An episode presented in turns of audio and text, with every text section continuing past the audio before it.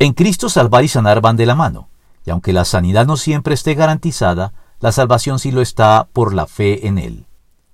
En el marco de la fe en el Evangelio, sanidad y salvación pueden muy bien ser parte del mismo paquete. Sin embargo, las dos no tienen el mismo peso, ni están igualmente garantizadas por Dios en la persona de Cristo.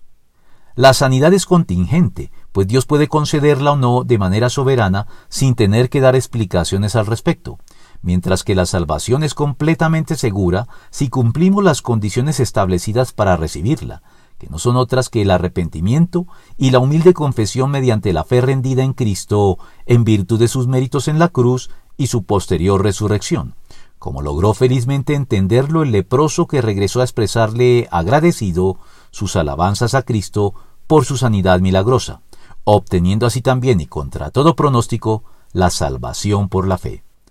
Un día, siguiendo su viaje a Jerusalén, Jesús pasaba por Samaria y Galilea. Cuando estaba por entrar en un pueblo, salieron a su encuentro diez hombres enfermos de lepra. Como se habían quedado a cierta distancia, gritaron, Jesús, Maestro, ten compasión de nosotros. Al verlos les dijo, vayan a presentarse a los sacerdotes.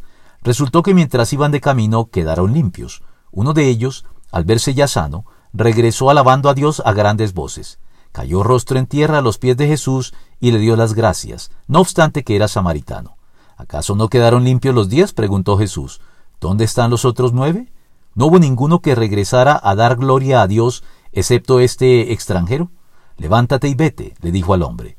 Tu fe te ha sanado. Lucas 17, del 11 al 19.